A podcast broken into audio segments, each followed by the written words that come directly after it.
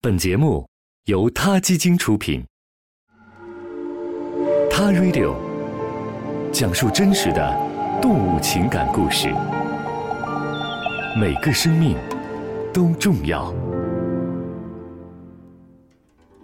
在我们中华传统文化当中，蝙蝠的“福”字和福气的“福”字谐音，所以，我们中国人认为蝙蝠是幸福和福气的象征。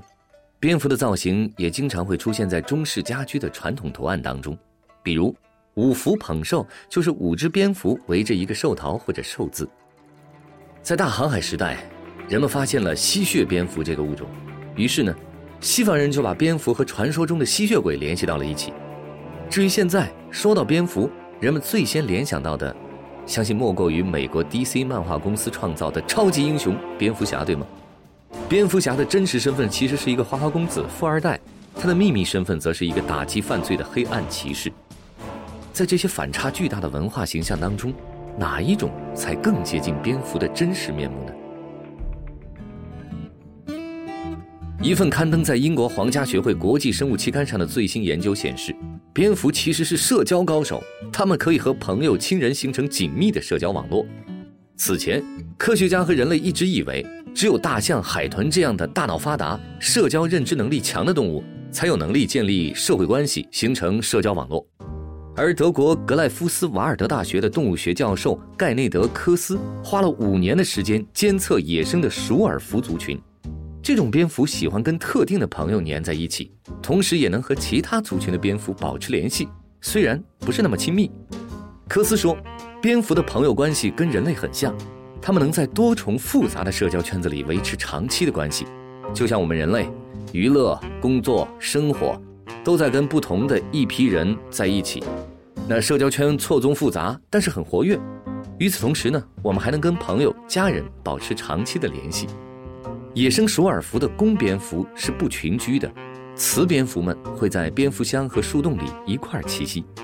蝙蝠闺蜜们除了一块儿住，还会互相梳理毛发，互相取暖。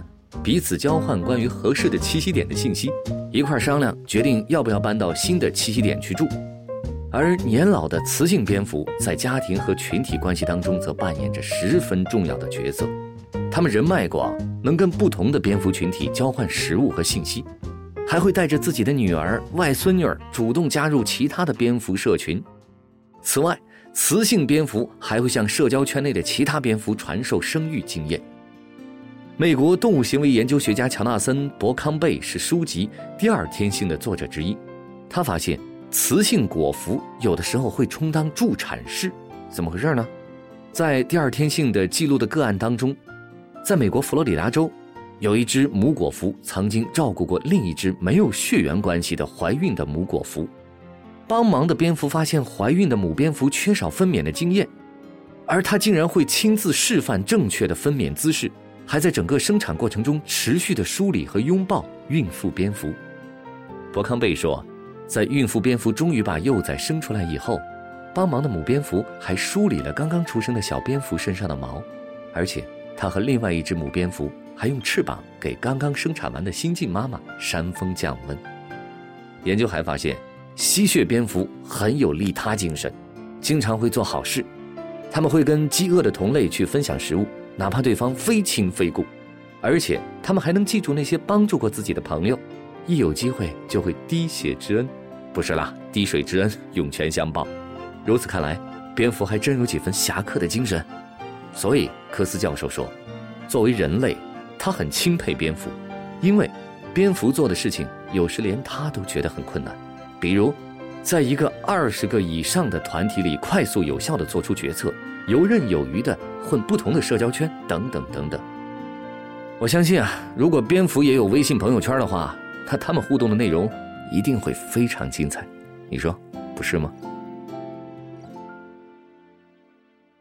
他 Radio，中国大陆第一家动物保护公益电台。在这里，我们讲述动物的喜怒哀乐，尊重生命，善待动物。他的世界因你而不同。